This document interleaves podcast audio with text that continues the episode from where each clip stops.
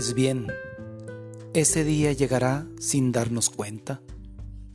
Una sepultura tendrá el polvo de rosas calcinadas, y tú no podrás hallarme si me buscas.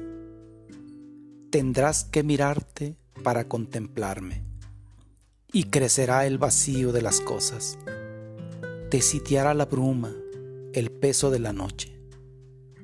Hemos soñado, es cierto, en esta muerte súbita en llevar en nuestro amor todos los cielos al unísono por siempre, como ahora.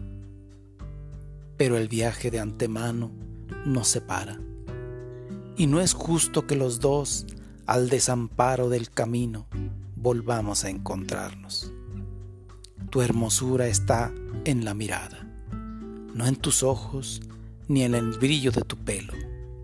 Tu hermosura consiste en ser eterna